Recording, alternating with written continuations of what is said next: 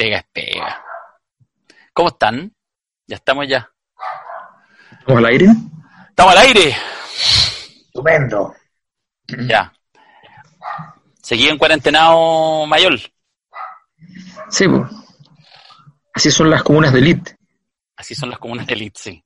Porque no hay nada más ordinario que ser de... No están en cuarentena. No, o sea, si eres de Ñuñoa de Santiago y eh, a partir de hoy estás liberado porque oh, la depreciación de un 20% por lo menos ese terreno. Sí. Eh, sí, pero el, la libertad es algo de lo cual uno empieza a extrañar. Sí. Oye, Macari, algunos comentaban, algunos que lo están viendo por eh, YouTube, comentaban que el cuadro ese que aparece atrás, que lo comentaste la semana pasada, ese que te dieron en el Mercurio cuando te fuiste, que no sabían si era Macari o Jordi Castel. Ya, ese es tu chiste del día. Pero está bueno el piropo. O sea, si yo, Yo me me- Yo era. mm, O sea, no era amigo, pero tenía muy buena onda con Jordi, que él trabajaba en la revista ya, porque era el asesor de moda. Entonces, yo trabajaba, existía una sección abajo en el Mercurio, ¿Ya? de que se llama revistas. ahí estaban concentradas todas las revistas del Mercurio, Vivienda de Decoración, eh, Revista del Campo, Weekend. Estábamos en la revista El Sábado y estaba la revista Ya. Entonces, Ya. habitualmente Jordi pasaba por ahí eh, y saludaba a todo el mundo. ¿Era fotógrafo de la revista? Yo, Años ignorancia. 90, hacía, fotogra- hacía fotografía, fotografía de moda, fotografía Ya. de moda, sí. Ya, está bien. Bueno, después del comentario farandulero de la jornada, No, no es, no es farándula, es industria de medios. Eh, y el editor era Felipe Bianchi, el editor de todas las revistas del Mercurio era Felipe Bianchi. no sabía. Ese era el, era el que, no, por supuesto, porque si te cuento, la gente no sabe cómo funcionan los medios, no tiene idea. Es pura subjetividad básica nomás. Y los medios son una industria muy compleja y tienen otras redes por detrás la, en su producción que la gente no entiende, no conoce, ¿no? ni va a conocer. Sí. ¿Y, y, y se estará perdiendo todo eso con la, con la caída de los medios tradicionales o sencillamente se ayornan nomás a lo digital? No, se pierde, se pierde, se pierde. Mm.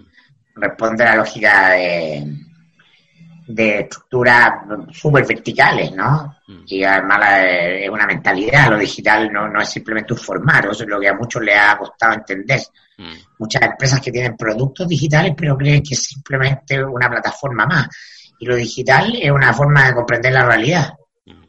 Bueno, el tema, nada que ¿ah? obviamente no entrar en esto, pero el tema de los medios, el, el Julio, mi gran amigo que es periodista, y claro, ve cada vez más como efectivamente en muchos medios, o sea, el periodista hace el diseño, toma la foto, etcétera, y además hay un tema, sobre todo en medios regionales, no sé mucho cómo pasa a nivel nacional, en el fondo la lógica de la menor cantidad de periodistas y que saquen notas, da lo mismo de dónde que saquen notas, y por lo tanto la calidad, la capacidad, ¿cachai?, del, de la mirada así como antigua, ese reportero que busca, que investiga, desaparece Claro, ahora eso eh, eso en Chile tampoco ha sido nunca lo central, pero la pero el, el- oficio periodístico, eh, Alberto lo podrá complementar como, sociólogo, el, el la fuerza del periodismo como poder político, cuyo paradigma es Estados Unidos, ¿no? El cuarto poder, caso Watergate.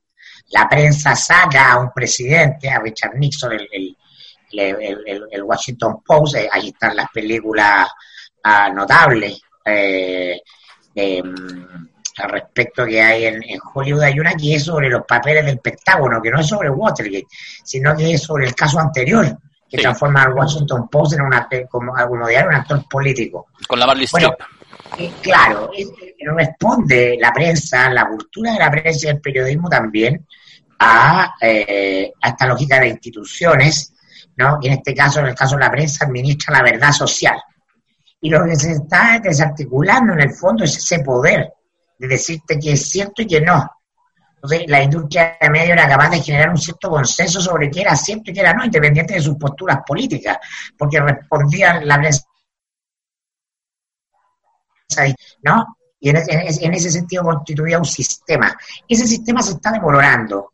Las redes sociales permiten que la gente se conecte con los contenidos en la medida en que los contenidos reafirman sus percepciones eh, eh, eh, personales, ¿no? Mm. Y en este sentido, en ese sentido se democratiza la fake news. Cada uno cree lo que quiere creer.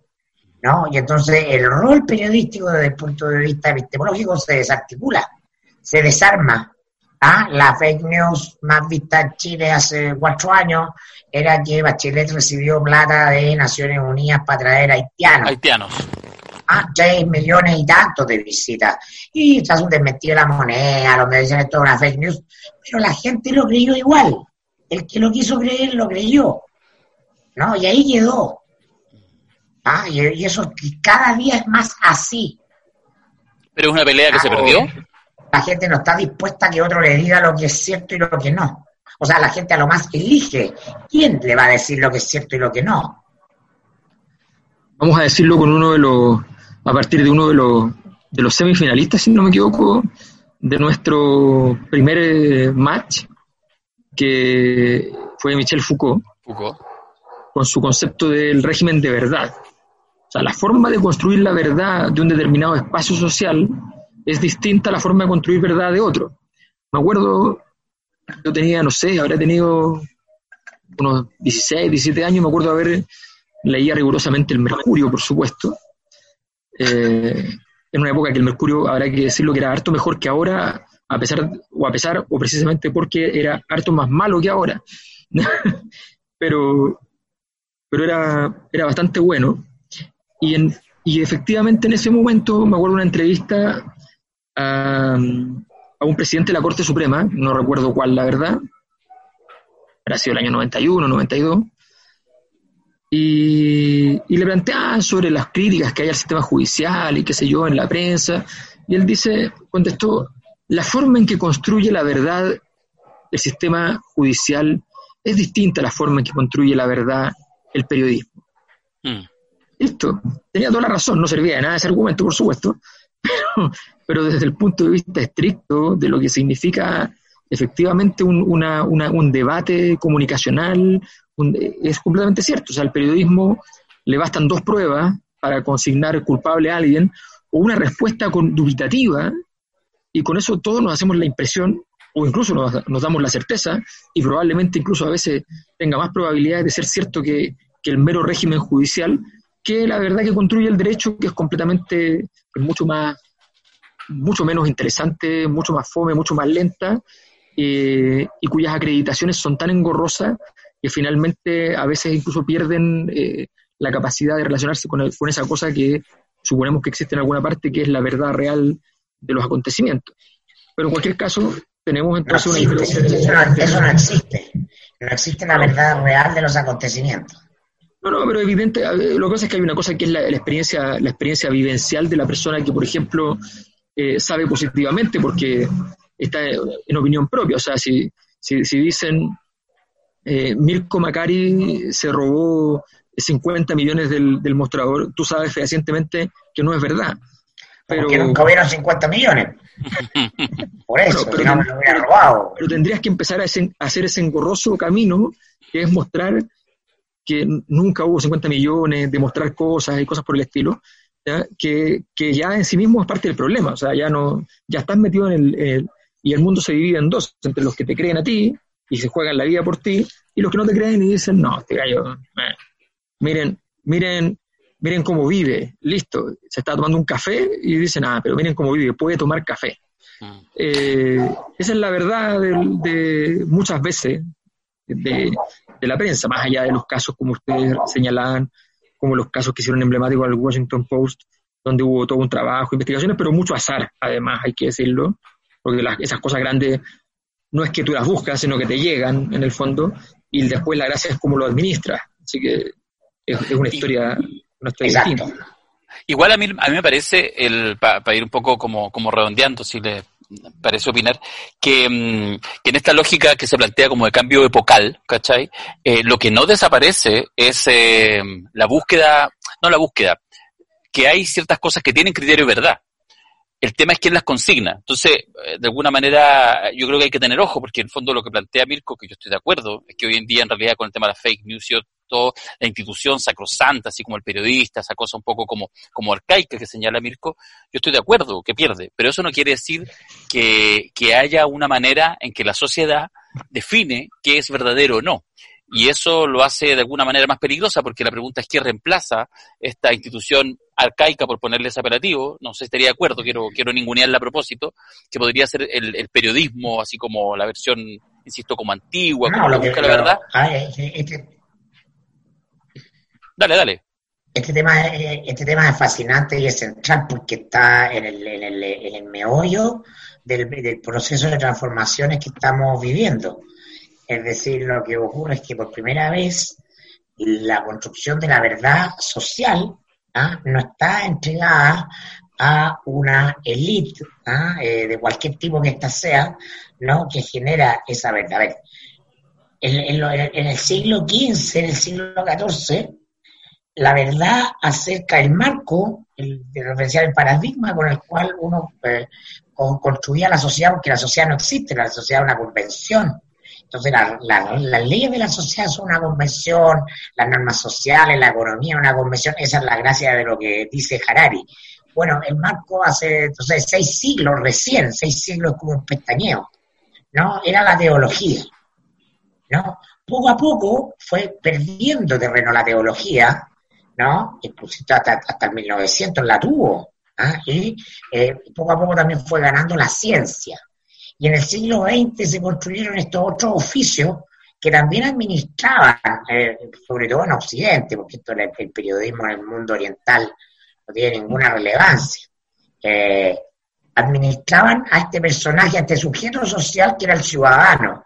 La prensa es hija del desarrollo de la idea de ciudadano en las democracias liberales. ¿no? Y por eso que es en esos lugares ¿ah? donde el liberalismo se enfrenta a la monarquía, que básicamente son los espacios de la cultura anglosajona, donde la prensa es tan relevante, ¿ah? porque tiene una historia. Acá a nosotros nos cae como un repositorio, como una cuestión accesoria. Recién eh, terminada la dictadura militar empiezan a abrir alguna idea o nociones ah, de, que, que tiene algún valor esto en ese sentido la prensa independiente, pero, nunca agarra mucho vuelo. Yo diría este cambio eh, eh, involucra a la propia industria de la prensa y al oficio del periodista. Y por eso que tú ves que las redes sociales básicamente son trincheras donde tú lo que buscas es desacreditar al periodista que está identificado con aquel sector que, a ti no te, no te interesa no, no, vas a examinar el argumento de ese periodista, lo vas a matar a él. Porque estamos en una época que se demuestran las instituciones, entonces solo hay caras, solo hay personas. ¿ah? La gente, lo, he repetido millones de veces, pero es que es central comprenderlo. La gente nos ve Chilevisión, ve a Matamala, ve a Pausen, ve a Mónica Rincón. La gente nos ve Canal 13, ve a Iván Valenzuela y accede el presidente a tener una entrevista con Iván Valenzuela.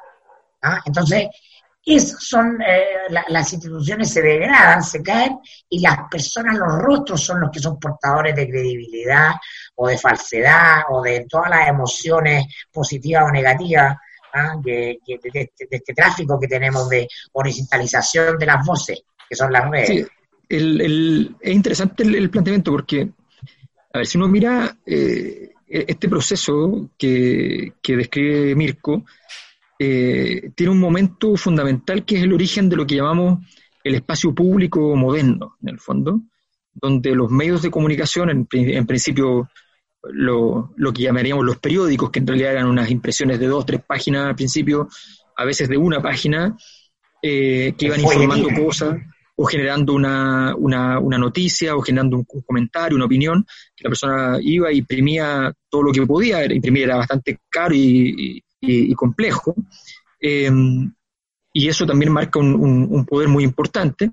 Pero lo interesante es que de alguna manera hay un momento en que estos medios de comunicación, esta, esta imprenta que sirve para que yo proyecte la voz de una persona individual hacia un colectivo, de pronto se transforma la imprenta misma, sin necesidad de la imprenta en sí misma, me refiero, pero la imprenta misma, el acto de imprimir, ya se transforma en un poder en sí que de alguna manera logra usurpar la voz de, la, de, la, ciudadanía antes de que ella exista, incluso.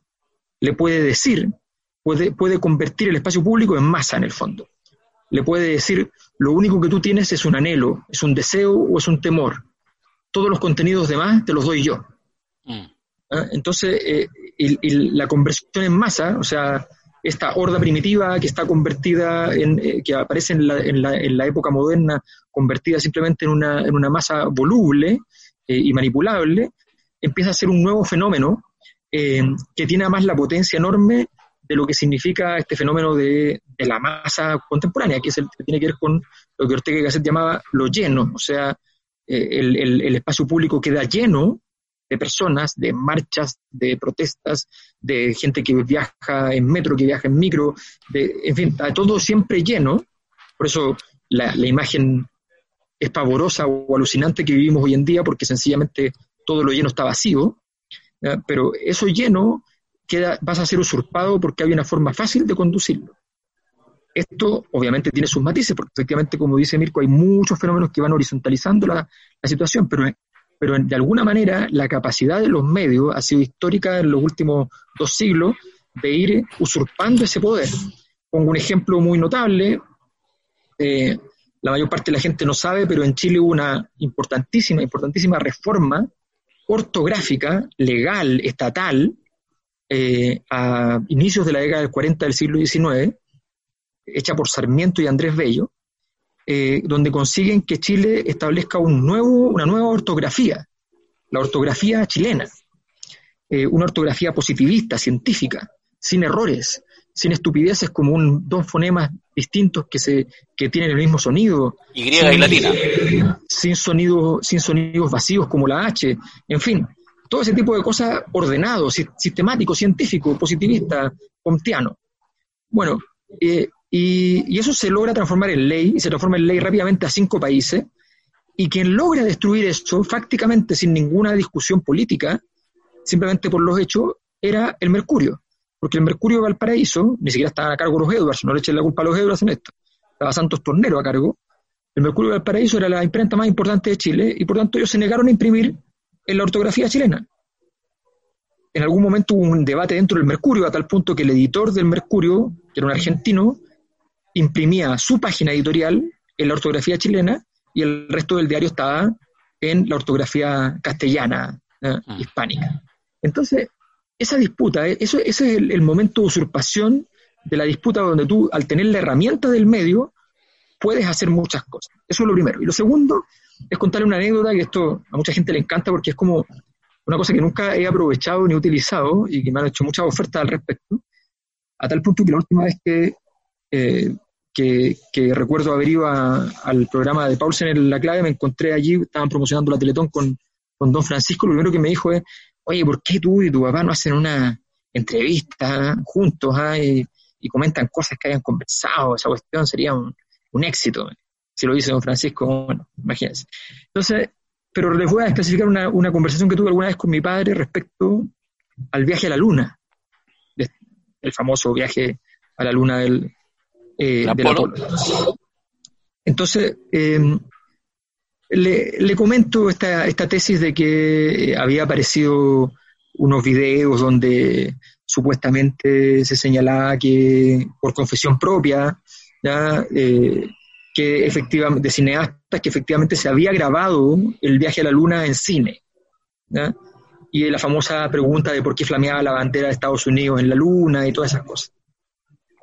Entonces, eh, le comento la historia porque siempre a él le encanta esa historia y siempre la comentaba y qué sé yo, en todos sus detalles, muchas anécdotas, en fin. Entonces me dice, ah, me dice, yo habría hecho lo mismo, me dice. ¿Cómo le? ¿A qué, ¿A qué te refieres? No, me dice muy simple. O sea, a ver, voy a ir a la luna. Lo más importante del viaje a la luna es la imagen del viaje a la luna, la transmisión en directo del viaje a la luna. Eso es lo, lo más importante. Pero estamos yendo a la luna, eso no significa que no vayamos a la luna. Lo que pasa es que si se me cae la señal, se me cae el viaje. Entonces tengo de respaldo las imágenes correspondientes ya, ya hechas de la luna. O sea, no, no voy a perder la oportunidad de decirle al mundo, no decirle, ay, se me cayó la señal y no encontramos señal, pucha, es súper comprensible. No, tengo filmado, que lo que aparte que se caiga, la monto rápidamente, se cae 10 segundos, la monto y ahí estamos de nuevo y qué sé yo, y estamos en la luna. Mm. Entonces me dijo, me parece obvio, o sea, yo jamás me habría, se me habría ocurrido no tener un respaldo del, del, viaje porque lo único importante era la transmisión, lo que marcó la diferencia entre eh, la, los éxitos importantísimos rusos. Eh, claro, porque la gente norteamericano fue la tele. Obvio, el hecho, el hecho de un hecho político. Exacto. Entonces, que la gente vea las cosas, ¿ah? tiene siempre un trasfondo político. Es distinto de ver, al verlas, la gente confunde ¿no? Eh, la realidad con lo que ve. Si te lo están mostrando, ah, en teoría es cierto. Y ese es el gran poder que todavía tiene la televisión abierta, pero que cada vez más medios audiovisuales, digitales tienen. Entonces, la disputa es por la imagen. Si tú veías hace un par de años la inauguración del eh, estadio de béisbol de Corea del Sur, con tecnología 5G, ellos reprodujeron el vuelo de un dragón. Maravilloso. Ah, un holograma, lo han visto, ¿no? Sí. Sí lo pueden buscar, los que no lo han visto en redes sociales, entonces inauguración Estadio Béisbol Corea del Sur, Dragón, de la serie, ¿cómo se llama? Esta serie famosa GOT, Game of Thrones. Ese mismo dragón vuela sobre el estadio. Y, y es real, porque el, inconsciente, ¿ah? la mente, la, la visual, no, no diferencia lo real de lo no real, es decir, lo que tiene materialidad 3D de lo que no. Mm. ¿Ah? Para todas las imágenes, para el subconsciente son lo mismo. Entonces, sí, ese dragón es real para la mente humana y eso te da un tremendo poder. Por eso que la disputa entre China y Estados Unidos, ¿no? Es una disputa que se da en el terreno de la tecnología. Quien logra controlar, ahí está, ahí está, qué grande, qué grande Mayol. Tenía, tenía, abierta la comisaría virtual arriba. ¿eh? Ah, qué extraordinario, mayor. Y se ve un dragón, efectivamente. Sí. Ponle, play, ahí está. Ahí está, claro. ya. No abusemos, no abusemos. No, ponelo, ponelo, ponelo, ponelo para que la gente lo vea. Lo pongo, ya lo pongo, lo pongo. Pero si hay gente que lo está escuchando, pues, Macari. Pero no, hay otro que lo está viendo, ¿no? sí, pues. Hay, hay de todo. y, Y, y pagan lo mismo, cero. Ya, les cuento a los que... Mira, qué bien. Aparece volando en el estadio. Ya. Bueno, bueno, imagínate el día de mañana con tecnología 5G puedes generar un ejército. Entrando a una ciudad y la gente cree que el ejército, la, ciudad está ocupada por un ejército. Y se va a comportar con el temor propio de una ciudad ocupada por un ejército. Y el ejército es virtual. Bueno, lo eso ni más ni menos. La creación de realidad es el espacio de disputa de las potencias por la hegemonía del siglo XXI. Bueno, lo que... Es, el poder de la 5G. Lo que nosotros estamos pensando es que eh, también estamos viendo esta tecnología cuando Macari se aburre y se va del podcast, es poner una, una imagen 5K, 5G de Macari voy a crear un doble mío que trabaje por mí. Haciendo puchero. Para yo dedicarme, yo dedicarme a la vida licenciosa tras las cámaras. Aún más. Mayor, mayor de 20 minutos de confinamiento debería tener un 5G de mayor en su casa. Oye, ¿fue, ¿fue un 5G el que mandaste hoy día al supermercado, Macario, no? Contaron que te vieron saliendo con provisiones del, del supermercado me dio vergüenza pasar por la caja. ¿Lo voy a contar o, va a quedar acá nomás? No, ninguna gran cosa, simplemente el, eh, el, panorama del, del, encierro hace que uno tome las precauciones necesarias y que esté lo, lo, esencial. lo esencial de verdad. Que haya cerveza y vino. Correcto. En las cantidades que se requieren. Claro. Dicen los que vieron que había más botellas que conservas, para ponerlo en esos pero, Pero, pero no había más que eso, botellas y conservas, nada más. y las conservas eran puros puros choritos ahumados y cosas así. Claro, claro, claro. yo, estoy, yo estoy muy preocupado porque esta cuestión de que ahora pusieron esta restricción de que en siete días no puede salir más de dos veces. En, mi caso es completamente inviable. O sea, nosotros somos siete en, la casa. Y la comida se acá a una velocidad, eh, además, obviamente con todo, con todo, todo el día eh, viviendo esa experiencia inaudita para el ser humano contemporáneo, que es el aburrimiento. Eh, los ritos culinarios se multiplican, las merienditas, los, entonces es, muy complejo esta cuestión, entonces uno tiene que salir eh, dos veces, o sea, yo salgo una vez por día fácilmente. Muchachos, 10 de la mañana, toda la gente normal, Macari va a decir que no, va a decir que no la gente normal, que yo no soy normal, está bien, pero toda la gente normal a las 10 de la mañana, 10 y media, ya empieza a ver qué es lo que ha dicho el ministro o la o el subsecretario de Educación respecto a la cantidad de, nuevos contagiados, de nuevos muertos, de respiradores, etcétera.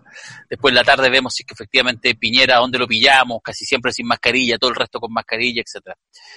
En general, de alguna manera en esta fomedad de esta cuarentena, eh, las comunicaciones oficiales de gobierno empiezan a ser de alguna manera la principal generadora de noticias. ¿Está tomando o retomando el control de la agenda del gobierno después del 18 de octubre o no? ¿O es solo una ficción? Bueno, yo, tengo la impresión siguiente. El, el, el gobierno está parado en un lugar donde su repertorio no ha cambiado nada. O sea, el repertorio fundamental de, octubre, pero que si uno lo mira en el tiempo es un repertorio más o menos permanente, eh, que fue como lo que podríamos llamar el descubrimiento de la política por parte de Piñera. O sea, si hay algo que Piñera descubrió después de ser presidente, fue que había algo que se llamaba política. Eh, y dentro de lo que había política, lo único que entendió es que existía una cuestión que se llamaba eh, el orden, el mandato. El, estado de excepción, digámosle así. Em, y que el único momento en el cual uno tenía un poder eh, absoluto, entonces era ese momento, momento del, estado de excepción. Em, y, para eso se necesita un enemigo, doctrina Bush fundamentalmente, bueno, siempre ha sido así, pero, pero Bush hizo uso y abuso de aquello al máximo, se requiere un enemigo poderoso e implacable a quien echarle la culpa.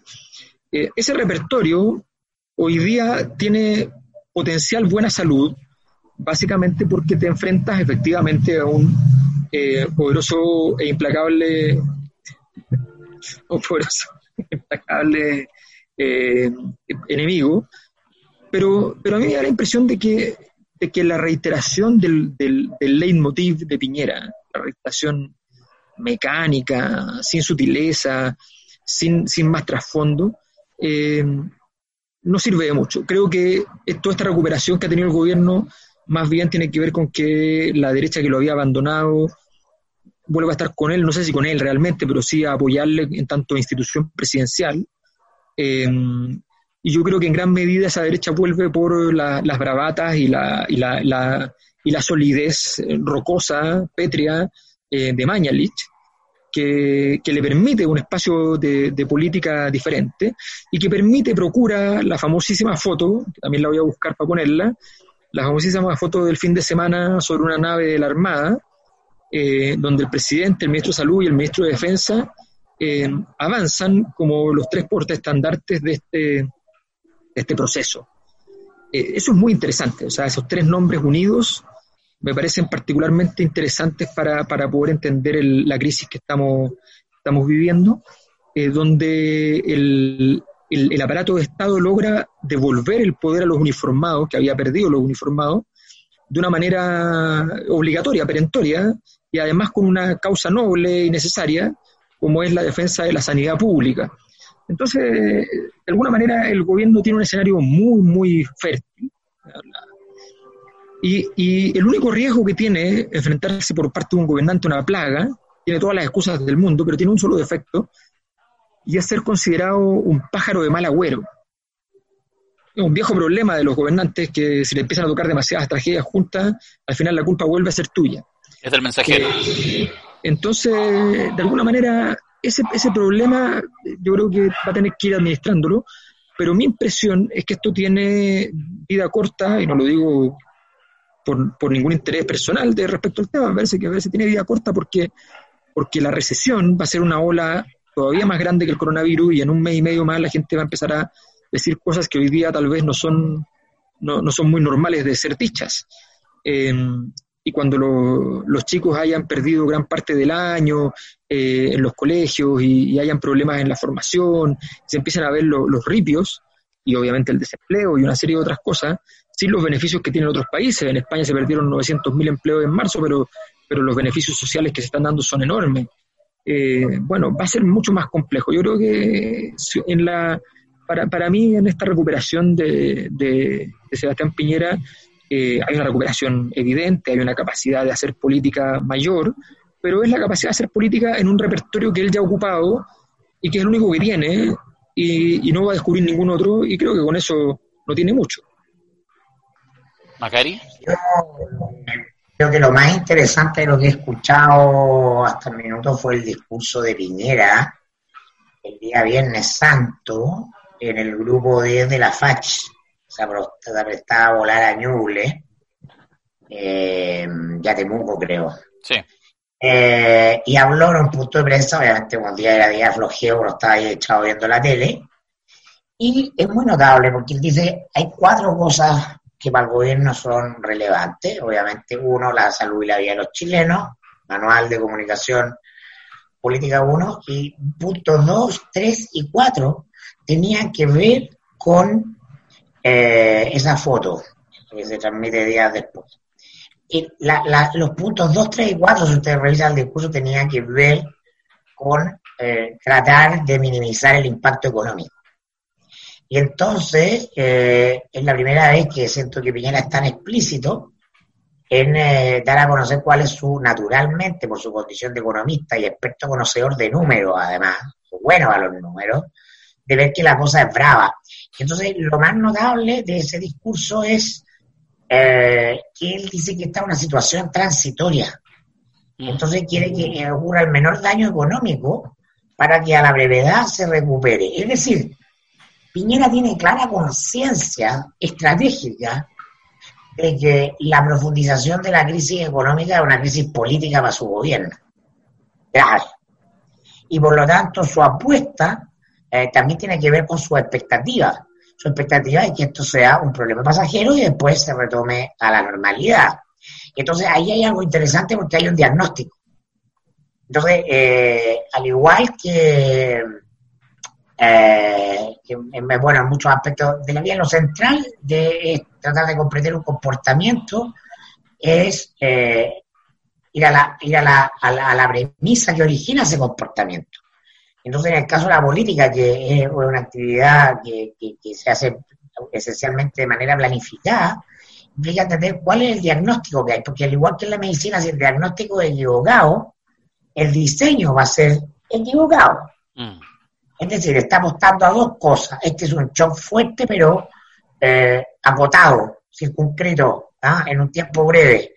Eh, y de, eh, más importante que la administración de la pandemia desde el punto de vista de la seguridad es, la necesaria preservación de los temas laborales. Para esto le queda como anillo al dedo la estrategia, y yo no la critico porque quizás probablemente es la correcta, eh, de la famosa cuarentena eh, eh, parceladas mm, ¿Ah? ¿Ah? o parciales.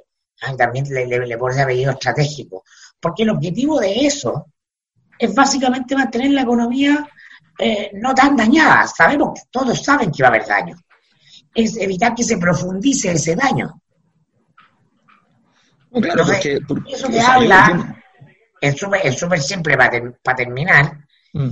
Creo que Viñera sí tiene conciencia de que una crisis económica profunda ¿ah? en el invierno va a significar juntar rabia, que ya viene del estallido, con hambre. Y cuando hay rabia y hambre sabemos lo que pasa en la historia. Así es, así es. hay, un, hay un famoso concepto de la de una rama de la visión de la historia económica que es, es la, la, economía moral que, que, dice, que plantea el tema de los, los, motines de hambre. O sea, en momentos de dificultad, de complejidad, aparecen los motines, eh, las, las revueltas, las, las pequeñas revoluciones que pueden, bajo ciertas condiciones, convertirse en algo más, más intenso. Pero a mí me parece que en el fondo Piñera está apostando a, lo que esta foto refleja, o sea, a la foto que estamos mostrando para quienes están viendo la, señal por el video. Em, esta, esta, foto lo que, lo que revela es el, el poder, el poder eh, en el sentido más básico, el poder militar. La, el, el, presidente, la foto no tiene nada que ver con nada, o sea, entendamos, no. Estamos hablando de una pandemia contra un enemigo poderoso, implacable, que es un virus infinitesimal en tamaño, eh, y sin embargo lo que, lo que él trata de representar es, el, poderío militar. Arriba de un portaaviones. De un portaaviones como la forma de enfrentar el desafío. Eh, eh, en términos lógicos es una estupidez, pero en términos de comunicación, ahora, ahí hay un punto que a mí me, parece sumamente llamativo, o sea, cuando tú tienes respuestas comunicacionales para un problema de esta magnitud y te restringes a lo comunicacional, porque esa es la verdad. Eh, o sea, todo lo, que, todo lo que se entrega en realidad son, son eh, extensiones de la comunicación. La comunicación requiere algún nivel de realidad y por tanto, si vamos a intervenir y vamos a, hacer un salvataje a las pymes, entonces tenemos una medida que cuesta alguna cantidad de plata. Pero no es una medida que, que, tenga algo que ver. O sea, tenemos a todos los transportistas eh, tipo taxi, qué sé yo, en, distintas ciudades paralizados y, sin ingreso, y, a ellos no, tienen, no les va a llegar ningún beneficio, y no, no hay ninguna política pública en el fondo que uno diga aquí está una forma de comprensión, de recepción de información, de saber quiénes son los más afectados, qué sé yo, y cómo se llega. Lo que hay aquí es una política comunicacional estrictamente, nada más. Eh, y a mí me parece que eso, eh, eso es bien es bien decidor de las capacidades reales de acción. O sea, cuando tú limitas toda tu acción a la, a la comunicación, bueno, la política se daña. Yo creo que hay un gran triunfo de ciertos sectores de, de, ciertas visiones de mundo en las últimas décadas de instalar que la política es solo, solo comunicación. Eh, y la política no es solo comunicación, evidentemente. Eh, y en ese sentido creo que eh, esa superficialidad también es un pasivo para, para Piñera. Superficialidad que se le nota en, en todas las acciones, incluyendo la, ida a Plaza Italia, donde esa misma acción hecha con, con una estrategia política puede tener un significado muy profundo, no estúpidamente profundo, sino que políticamente profundo. Sí.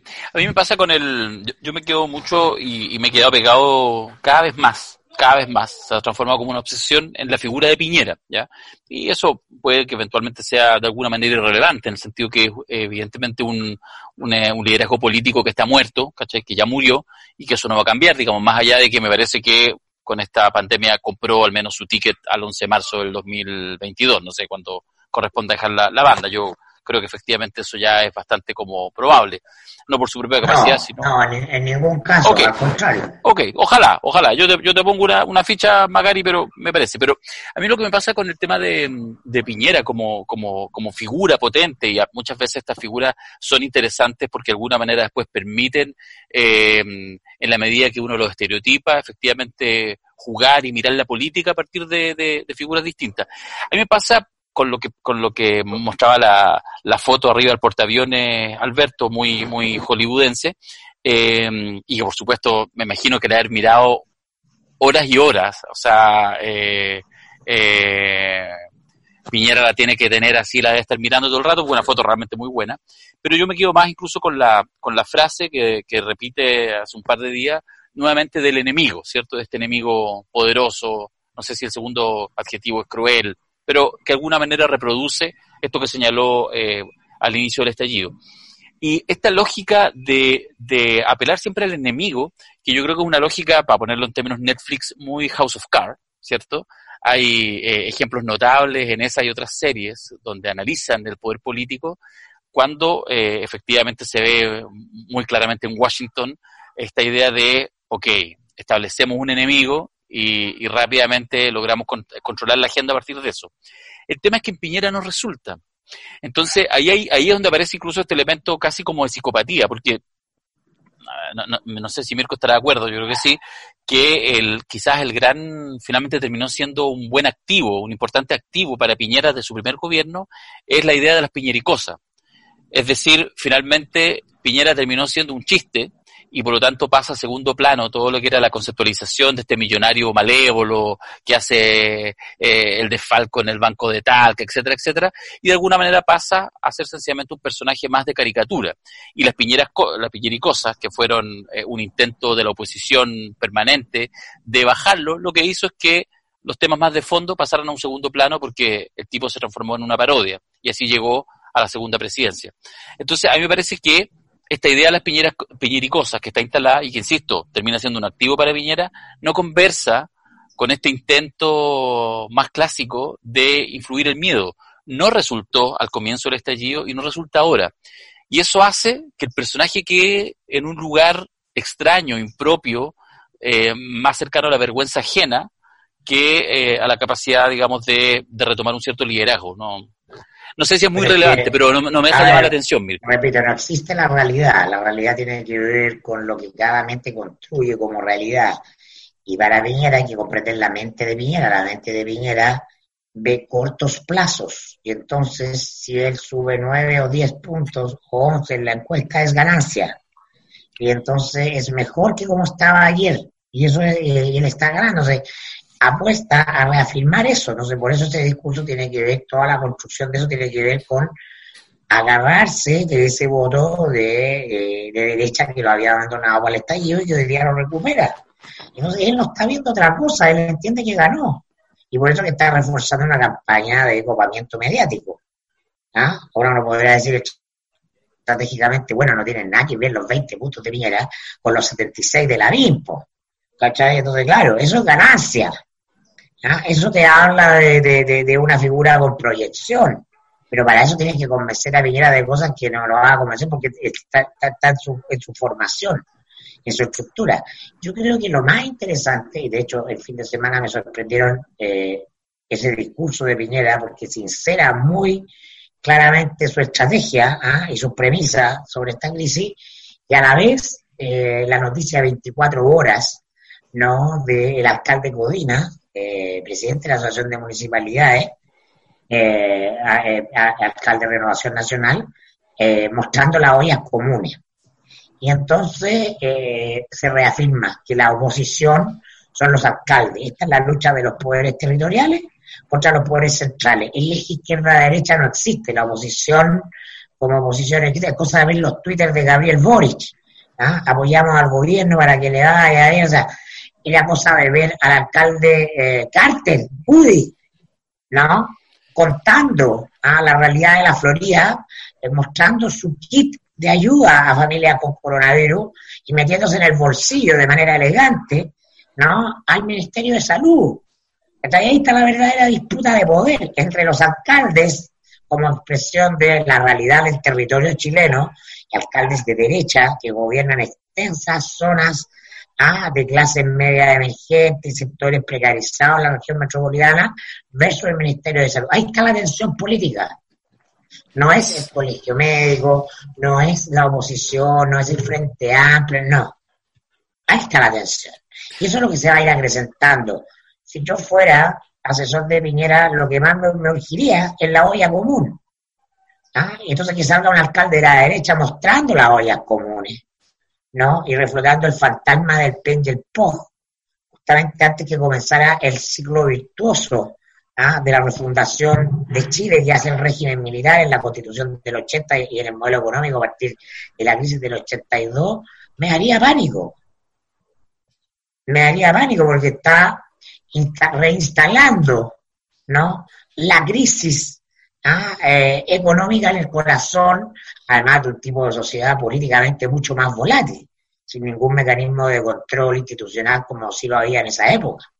Y así todo en esa época, y pueden ver la serie de los 80, vaya que pegaron, ¿ah? vaya que pegaron fuerte. ¿ah? En la memoria del PEN y el POG, el empleo mínimo, las ollas comunes, ¿ah? esas cuestiones hicieron tambalear a Pinochet, no lo suficiente, lo hicieron tambalear. Hoy día se puede llevar a Viñera y por eso que hablo de, eh, sin lugar a dudas, eh, de que se acrecienta la, duda sobre la, posibilidad de, del presidente terminar su mandato a marzo del, 2022. el verdadero problema es la crisis económica que le trae la crisis social ¿ah? porque ya viene el componente rabia instalado desde el estallido y ahora le vamos a sumar el componente hambre. La Revolución Francesa es rabia y hambre. A mí me pasa el, con lo que tú decís, déjame eh, estar de acuerdo en parte y matizar en otro poco, y te lo, te lo, te lo planteo. Eh, yo creo que efectivamente en esta lógica hay, hay evidentemente esta lógica del poder eh, central y el poder local, territorial. Y ahí, por supuesto, que los alcaldes juegan. Y, y evidentemente que ahí hay una tensión, o sea, no es, no es una pantomima, no es una, no es una eh, eh, es real eso que sucede. Efectivamente, no se pone contento el gobierno cuando Codina les dice lo que dice y así los distintos alcaldes. Pero eso es una cosa, y otra cosa distinta es que de alguna manera para otros, porque una cosa es lo que sucede en la moneda, lo que sucede en Palacio, y otra cosa son los diseños de la derecha, y cuando decimos la derecha fáctica, la derecha económica, la derecha de los medios de comunicación, que son los mismos, digamos, los poderes fácticos eh, que señalaba con tanta claridad eh, Alaman hace 25 años atrás, eh, esos fácticos obviamente ven más allá de Palacio y ven eh, consistencia. Y lo que yo siento ahí, sin entrar tampoco en esta lógica eh, ni, ni, excesivamente paranoica, ni que haya un diseño articulado, pero a mí me parece que no es menor, y te lo, te lo señalo con una imagen, hace el día sábado, me parece, punto de prensa de la subsecretaria de Seguridad Pública, flanqueada por tres alcaldes, por Matei, por eh, eh, Alessandri de Santiago y Torrealba de, Vitacura, y al mismo nivel, en el podio de la moneda, hablando esos alcaldes, es decir, lo que quiero decir es que de verdad, de verdad, ya resulta una cosa muy extraña, ¿qué está pasando? Que todos los alcaldes que aparecen son en un 90% alcaldes oficialistas. Entonces, por supuesto en crítica, pero yo insisto, ahí hay un sentido de oportunidad. O sea, yo desde la derecha diría, mira, para lo que teníamos, o sea, hoy en día... Pero si los, los alcaldes de derecha no son más de oposición que los de izquierda. Sí, ahora. ¿Por qué? Ahora. Bueno, entonces, justamente que sean de derecha hace mucho más valioso esa, esa tensión con el gobierno. La O sea, pero- desideologiza. Pero, pero, pero hay una paradoja, ¿ah? so- solo digo esto. Tiene que acusar a los alcaldes de eh, ser figurones, no de, De acuerdo. ah, de ser de izquierda. Pero, pero te quiero establecer una paradoja epocal. O sea, es decir, en la época en que el gobierno de Sebastián Piñera de la derecha está en su más eh, bajo momento, en su peor momento de, de la historia democrática de Chile, eh, los, la- no existe oposición.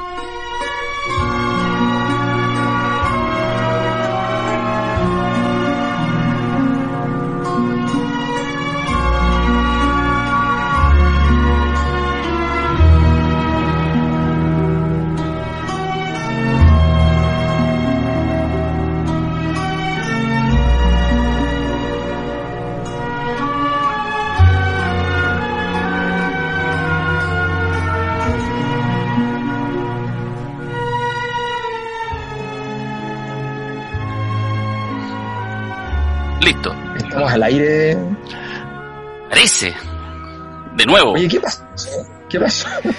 No sé nos, ya. Sí, ya un rato largo, varias horas. Eh, se nos cortó, porque a Mirko y a mí se nos cortó, parece que fue algo en Peñalolén, no sé si a ti se te cortó, pero hubo como un corte de señal. tuve internet, pero me pasó que poco antes de que empezáramos a grabar, eh, hice mi, mi salida semanal ¿Ya? y, y habían muchos problemas de conexión. Muchos. Ya. O sea, por ejemplo, en la farmacia, el tiempo de espera entre que uno tecleaba la tarjeta y salía la boleta era así tres minutos. Ya. Eh, y toda la gente reclamaba y, y los pobres dependientes así como, no, mira, pucha, está pasando esto, qué sé yo. Y no, sí, está como, como que el, Sí. El sistema está colapsando. Sí. Bueno, pero mientras, eh, Virko anuncia, estoy aquí por interno con él, por el WhatsApp, que está tratando de conectarse en cualquier minuto, así que va a volver seguramente a la conversación. Eh, ya llevamos harto rato de, este podcast, esta conversación. Podríamos dejado ahí, pero, pero quisimos terminarlo, como hacer esta cosa como tan abrupta. Eh, y porque además hay temas todavía que están eh, pendientes. Yo no sé, Alberto, si, si te parece, mientras esperamos además a Mirko, eh, ha habido en estos últimos días una cosa que quizás todavía no está, y, quiero mencionarte dos eh, fenómenos que están en el ámbito de la educación, aunque son dos fenómenos distintos. Uno, el, lo que sucede con esta polémica, yo diría todavía subterránea, entre el ministro de Educación eh, y eh, muchos colegios, muchos educadores, el colegio de profesores y un cierto sentido común respecto a esta decisión que tomó de partir ahora, esta semana, lunes 13, con las vacaciones, ¿ya? Cuando recién algunos colegios eh, estaban empezando como acostumbrarse al trabajo online, con todas las eh, precariedades que eso tiene. Eh, ahí hay un tema, ¿ya? Un, tema que además yo creo que, puede rebotarle en el futuro, más que incluso en este minuto, sobre todo eh, según vaya avanzando la pandemia. Y lo otro es eh, la situación, que esta es otra lista, pero también en el ámbito educacional, que son las crisis que se establecen con algunas universidades y con algunas eh, federaciones o centros de estudiantes que toman la decisión de decir, no están las condiciones para hacer clases online, y por lo tanto paralizamos eh, nuestra actividad, hacemos paro, digamos, de computadores caídos. Eh, y quizás lo más sonado por la importancia que tiene ha sido la Universidad de Chile, que no sé si al día de hoy, pero que ha tenido estas últimas semanas, eh, no, no ha habido prácticamente clase, porque los estudiantes dicen, bueno, mientras el sistema en su conjunto, la universidad o quien sea, no nos asegure que tengamos una conexión adecuada, que efectivamente aseguremos que todos los estudiantes, no solo los que tienen recursos, sino los más pobres también puedan tener un computador y una conexión, están las condiciones para hacer clase. Ahora, te, dejo la pelota para abordar estas dos situaciones, pero solo digo que algunas universidades privadas, en general más asociadas ideológicamente a la derecha, a grupos religiosos, a los legionarios de Cristo, a Opus Dei, etcétera, eh, hacen las clases igual y de alguna manera se empieza a se sigue ampliando la brecha eh, entre las universidades privadas con espalda y las mm. universidades públicas o aquellas con vocación pública. No sé cómo lo veis. Ambas situaciones que son complejas y que son una de las aristas de la pandemia. Sí, mira, eh, yo creo que el, bueno, primero hay varias cosas que, tienen que ver con el tema de lo que planteas del, ministro. Eh, hay varias razones técnicas, pedagógicas, de todo orden, para señalar de que es un error adelantar las vacaciones de, invierno. Eh, eso es bien evidente porque, bueno, hay, varios factores. Uno de ellos muy importante es que eh, fundamentalmente Samba, porque ahora está el perro el problema, ahora Samba, fuera. Em, fundamentalmente el, el, gran inconveniente tiene que ver con lo siguiente, que la, educación, sobre todo la educación primaria, eh, está hecha fundamentalmente de construir disciplina y rutinas en los niños para que vayan incorporando ciertas prácticas como cotidianas. Eh, y en ese contexto, eh, convocar a vacaciones cuando recién estaban empezando a incorporar la práctica, establece después un, un año muy largo, pero al mismo tiempo establece ahora que todo lo que se hizo desde marzo hasta ahora, de alguna manera se pierde. Mm. queda como una especie de ensoñación que no tiene ningún contenido pedagógico. Mm. Eh, entonces se pierde la mitad de lo que hay que hacer en este proceso inicial del año, que es lograr la construcción de las rutinas y las disciplinas. Eh, así que no tiene, no tiene ningún sentido en ese, en ese ámbito. Podría tener algún nivel de sentido si hubiese un plan. Me explico. Supongamos que el ministerio dice, de aquí dos semanas yo tengo un equipo de 50 personas trabajando en montar todo el plan básico de educación de cada uno de los programas correspondientes a cada uno de los cursos, primero básico, segundo básico, todo lo que es los elementos críticos van a estar montados en una plataforma online del ministerio, con diseño pedagógico, con una usabilidad sencilla para padres y estudiantes, y que de alguna manera haga que los colegios tengan que hacer un complemento a ese material, un reforzamiento de ese material, pero que de alguna manera tú tienes la formación garantizada a partir de la estrategia online, dado que la estás promoviendo, tú entregas un material con economía de escala.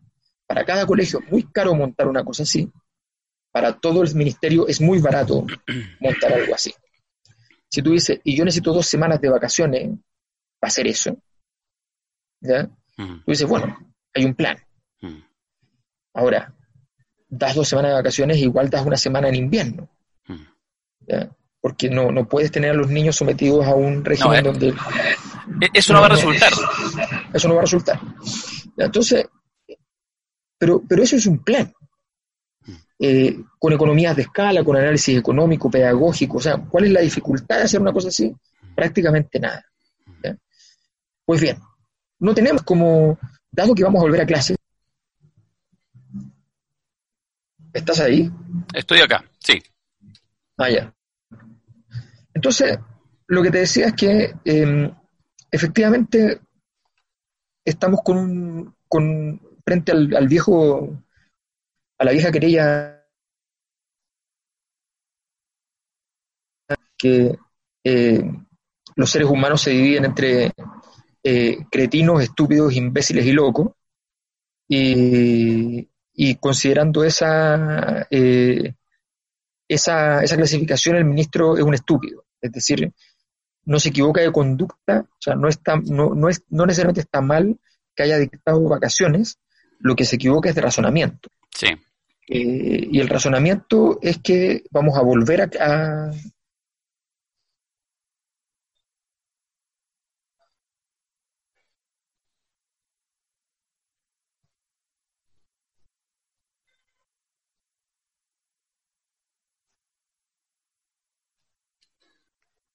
la posibilidad de una gestión futura de esta crisis. Esa es la problemática en la que nos encontramos. Yo creo que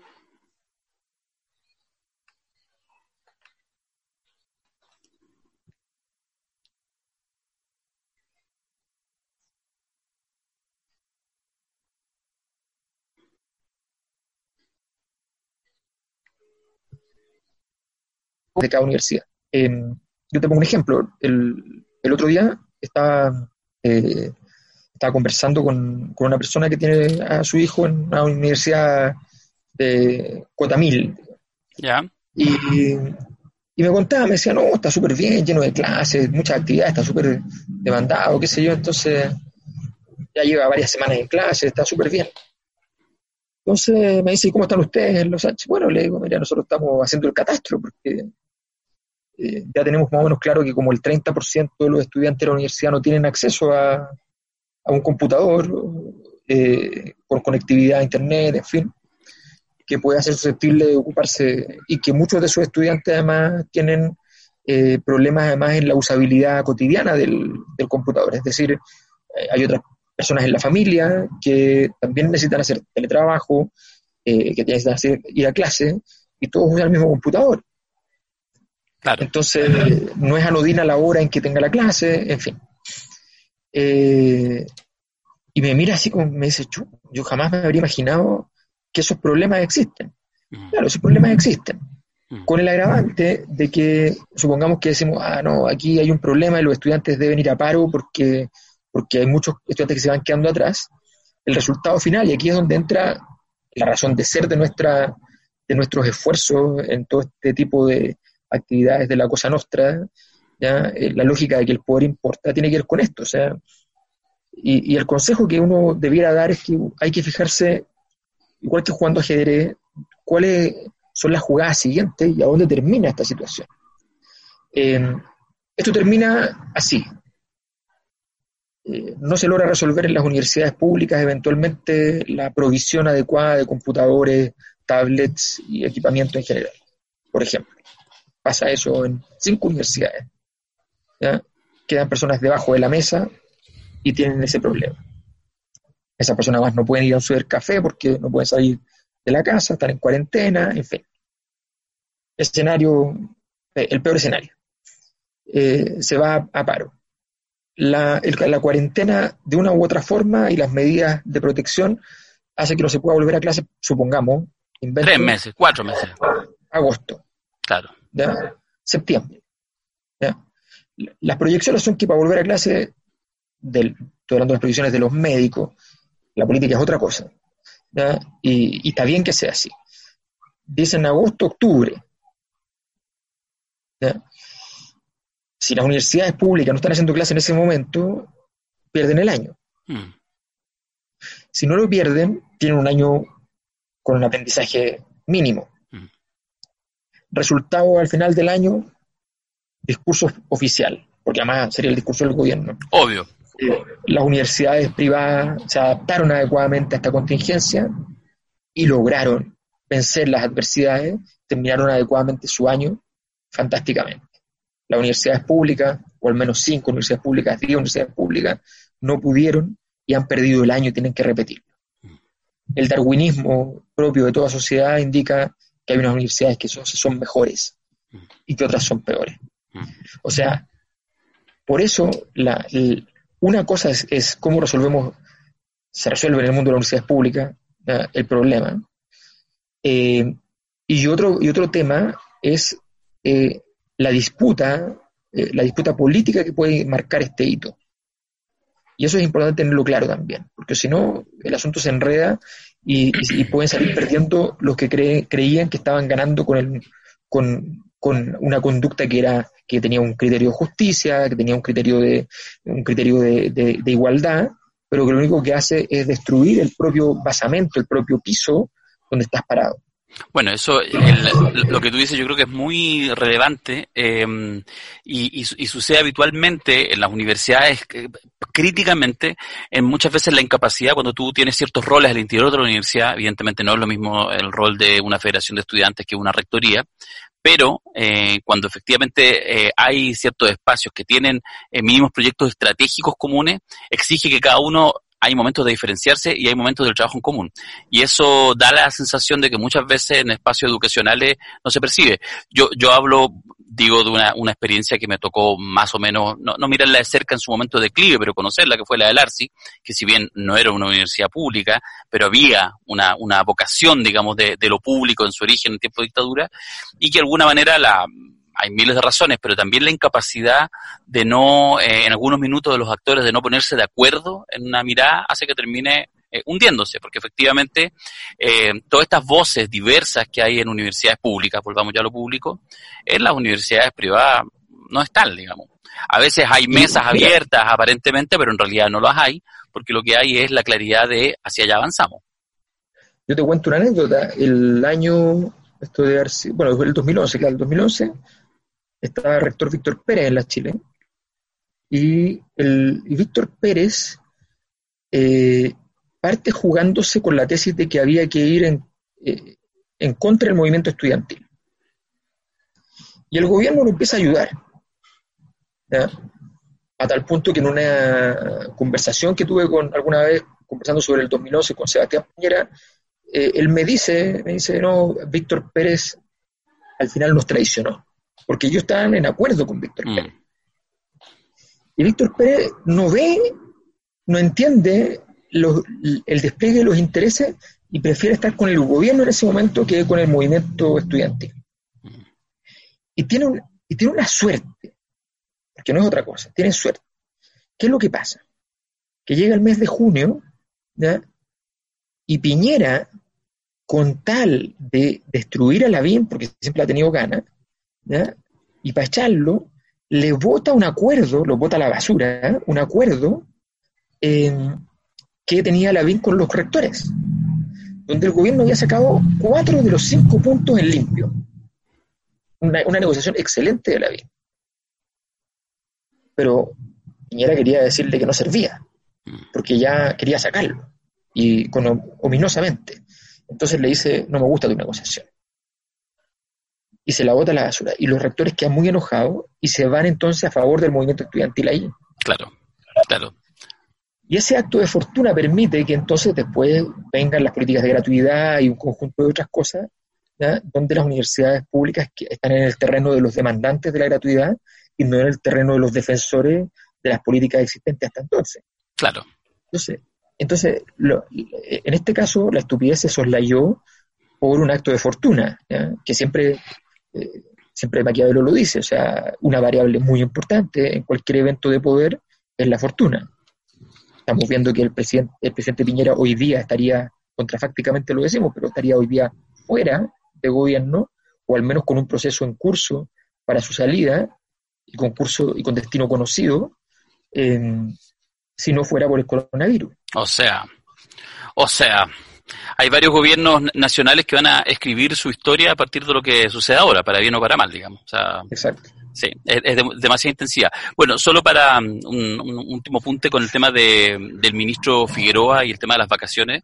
Eh, se jugó efectivamente esta carta, al parecer, yo suscribo la tesis que tú señaláis, sin, sin mirada estratégica eh, y sin, sin mayor densidad, más bien con un pequeño gesto, podríamos llamar tecnocrático, de decir, apuesto a que va a haber más clases presenciales que además supone, y eso es lo que una de las cosas que quería decir, una, una mirada a mi juicio no soy pedagogo, pero muy miope de lo que son los, los procesos de aprendizaje, que son eh, obviamente procesos holísticos, con múltiples variables, y la mayor cantidad de horas de clases lectivas, la mayor cantidad de horas, por ejemplo, de matemáticas, como ha sido una de las obsesiones de, este gobierno y del anterior, eh, del anterior de Piñera, eh, no implica entonces que, que, el aprendizaje va a ser mejor ni que va a ser más científico, eh, y que subvalora, por ejemplo, los momentos de esparcimiento dentro de un proceso de habilidad finalmente de competencias. Si eso, el discurso cuando se habla de la innovación y todo está permanentemente en eso, y después hacemos políticas tratando de resguardar que haya una o dos semanas más de clases de colegio,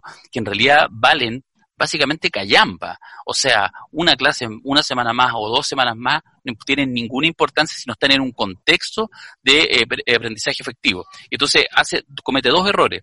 Suspende ahora un proceso, por pero que sea, de generación de mínimas competencias en todos los liceos, en todas las escuelas, en todos los colegios de Chile, y además hipoteca ante un albur, que es la posibilidad de volver en las próximas semanas a clase, la posibilidad después de las vacaciones. Yo creo que el, el error es grande, pero lo que me da la sensación, porque además hasta la defensora de la niñez le mandó una carta, yo la leí, de la de Patricia Muñoz, mm. eh, extraordinaria en su argumentación y su articulación, y el tema es que se le va a volver a repetir, yo creo que este tema se le va a volver a repetir, primero en dos semanas más, el 27 de abril, porque tácitamente, si bien no lo aseguró, había una apuesta de Figueroa de que pudieran volver a clases el 27 de abril, eso no va a suceder por desgracia, no va a suceder. Pero además después se le va a volver a repetir cuando ya retornen y cuando venga el periodo de em, vacaciones.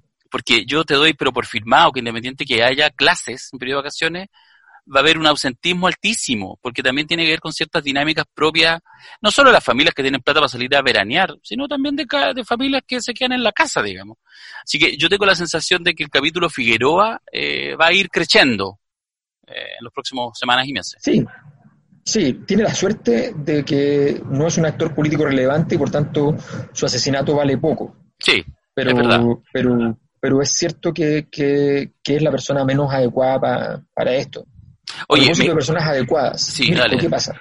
Ya, justamente me está escribiendo Mirko. Eh, mira, dice que, que no sabe por qué, que le ha llegado otra invitaciones sub que no puede conectarse. No, no lo sé. Yo, yo empiezo a dudar de Mirko, porque además hizo hace poco, lo contaba no, pero, pero nosotros mismos, nosotros mismos tuvimos un, problema. Sí, es verdad, es verdad, queremos creerle. Eh, pero lo que sí me, me, me, me escribe por interno, me, dice si ya hablamos del, del, del seminario. Y, y bueno, no, entonces yo creo que es momento. Hablemos del seminario, sí, hablemos del seminario y sabes lo que hagamos lo siguiente. Dale. Contémoslo del seminario eh, y como no sé, pues hagamos una transmisión nueva, otro podcast esta semanita, uno más cortito de media hora, el viernes, una cosa así. Pero qué alegría. No, pero es que ese, ese es mayor, ¿ah? que se entrega a cuerpo completo, angustiado en su cuarentena ñuñoína, eh, para, para, para brindarse a, los afectos. Así es. Es lo mío, es lo mío. Es lo tuyo, es lo tuyo. La entrega total. Ya, me parece. Oye, el, algunos van a creer, ah, bueno, van a empezar ahora a hablar así, a vender la pescada de su seminario. Mira, la pura introducción, no, no, la introducción, lo que vamos a contar ahora, lo que tú vas a contar ahora, ya es en sí mismo, subyace una tesis. En la mera convocatoria del seminario subyace una mm. tesis. ¿Por qué? Este seminario online, que parte el viernes 24 de abril, ¿ya? O sea, el próximo viernes, de este viernes al próximo, ya hay algunos inscritos que nos han escrito, tienen que eh, eh, pedir información a elpoderimporta.gmail.com, ahí le entregamos todo. Se los vamos a contar en sencillo, el seminario son tres sesiones largas, más un par de cortitas, pero ahí lo van a ver, vale 50 mil pesos. Hay una alternativa de tarifa rebajada hasta este viernes, 17 de abril, se pueden inscribir por 40 mil pesos, así que escriben y pidan la información, y ahí ven si pueden, se puede pagar en cuotas como siempre, etcétera, etcétera. Y este eh, taller es un taller nuevo que parte del que hicimos hace algunos meses atrás del despertar de la fuerza, que era básicamente el análisis de, ¿cierto? del estallido y todo lo que lleva, pero es imposible hablar ahora del estallido sin hablar de lo que está pasando. Por lo tanto, le agregamos el nombre, lo cambiamos, y ahora es del despertar de la fuerza a la amenaza fantasma. Que somos muy poéticos y seguimos en el mundo Star Wars solo para los titulares. ¿Por qué digo yo que te voy a dar el paso? Es que este, hay una tesis implícita, que es la tesis de las tres olas. Y me gustaría que tú nos contaras, Alberto, de qué se va a tratar este taller, este seminario. Sí, lo que, lo que, mm, a ver, eh, el, el Big Bang del estallido social produce una liquefacción del orden social, ¿correcto? O sea, salíamos a la calle y la normalidad se había extinguido. Pero todavía no había ninguna normalidad nueva. Entonces estaba, eh, el orden se había, había entrado en estado de liquefacción. Este orden, convertido en líquido, en agua, ¿ya? Eh, estaba a disposición de quien pudiera, no quien quisiera, porque había que tener la capacidad para poder volver a congelarlo en un nuevo molde. Cuando estábamos en ese proceso, proceso constituyente y esas cosas, entra un virus. Entra un virus. Y el virus viene con una gran liquefacción que es del orden global. Mm. ¿Ya? Era una liquefacción total, total. No hay norte ni sur, no hay este ni oeste. Y, y, de repente entonces nos enfrentamos a que decíamos, ya, pero esta cuestión fue un 10 Richter y no hay forma que sea más fuerte. Fue como el, terremoto de Valdivia, que como el día antes fue 8,5 y todos dijeron esta cuestión es terrible, y al día siguiente fue 10. O sea, entonces, un despegue de energía loco, de mente. Nuevamente una segunda ola que viene a una gran liquefacción a nivel global. Que es la que estamos en este rato eh, navegando esa ola. Navegando esa ola. Y luego, de esta ola, ya sabemos que viene otra, que de hecho ya tiene sus primeros anticipos, ya llegaron, pero todavía no llega entera, que es una ola más conocida en términos históricos, más parecida a otras cosas, pero que esta vez viene precedida entonces de una serie, en el caso chileno de dos olas, en el caso internacional en varios otros lugares también de dos, en el caso del mundo en general de al menos una anterior, eh, que va a ser la ola de la recesión mm. global garantizadamente global. Mm. No así como que partió aquí y aterrizó allá, sino que desplome económico global. Está interesante. Liquefacción del orden económico. Entonces, frente a eso, tenemos que desplegar un, repertorio. Yo he estado trabajando eso en términos personales, digamos, como siempre escribiendo, quizás termine el libro, quizás no, no sé. Pero, pero más allá de eso, en el fondo, este marco para pensar cómo nos enfrentamos a tres grandes olas, que es lo que viene después de un mundo con estas tres olas, eh, es muy importante, porque, porque en el fondo las recesiones pasan, pero las recesiones en realidad no son importantes en la historia. Ustedes agarran un libro de historia y la recesión es solamente una variable que se pone de repente y dice, no, y fue, una época muy compleja económicamente, qué sé yo, pero lo que importa siempre son eh, la historia de los procesos sociales, políticos, los procesos económicos, no la economía en sí misma. Entonces, eso es lo que la gran pregunta que viene. Indudablemente este es un proceso que le ha favorecido mucho a todos los que tenían montado un aparato un aparataje informático. Por tanto, ahí hay uno de los elementos que se, empieza a, rescatar.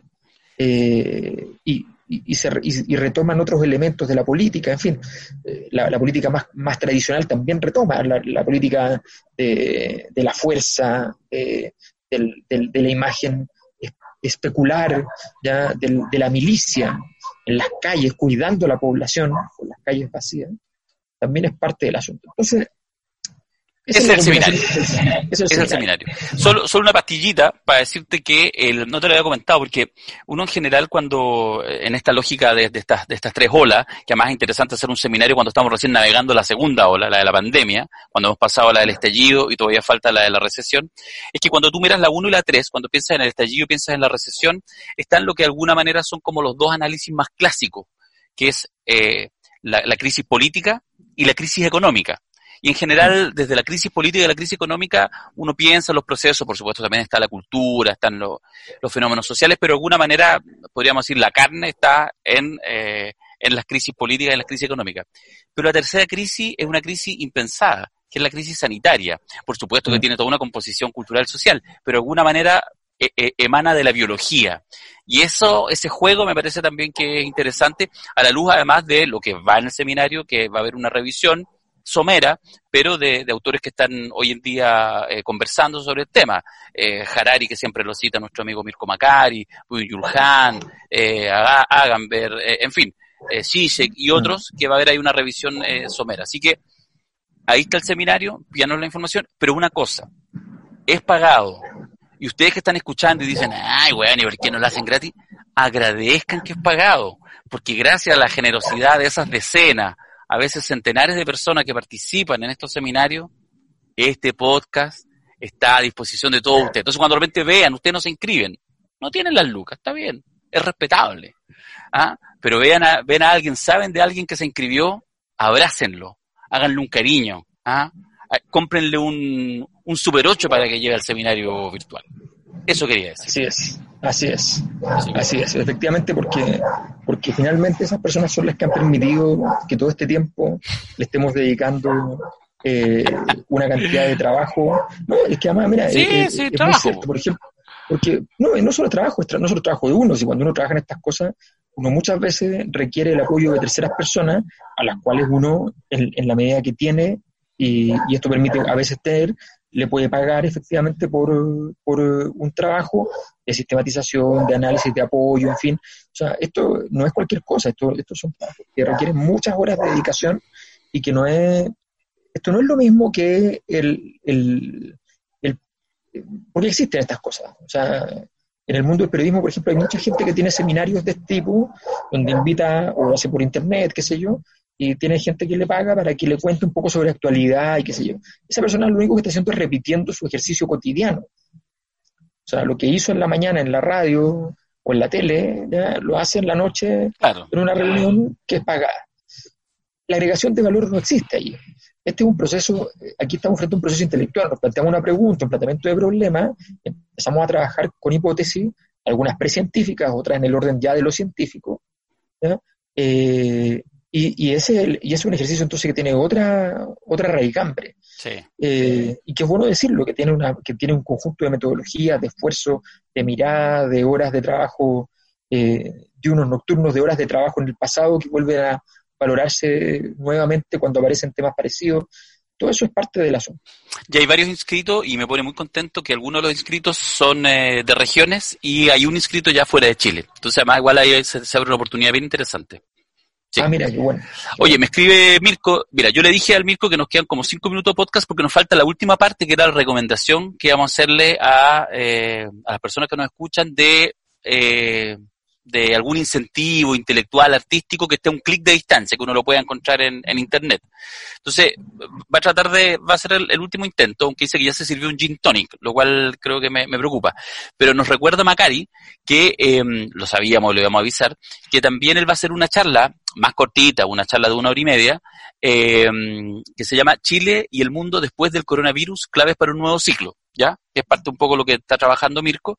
Y eso, para los que quieran inscribirse, tiene un costo de, de 10 dólares, es en dólares, porque Macari es en dólares. ¿ah? nosotros somos en pesos nomás.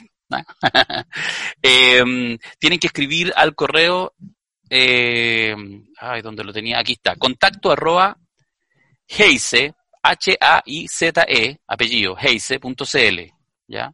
O sea, se dice Heise, pero claramente se pronuncia Heise. Contacto arroba heise, H-A-I-Z-E.cl y ahí se, se inscriben. Y eso va a ser el martes 21 de abril. O sea, de este martes al próximo. Así que ahí también pueden encontrar más... una cosa, ¿eh? sí. importante decir, son los tres viernes desde el 23, ¿no? Sí, 24.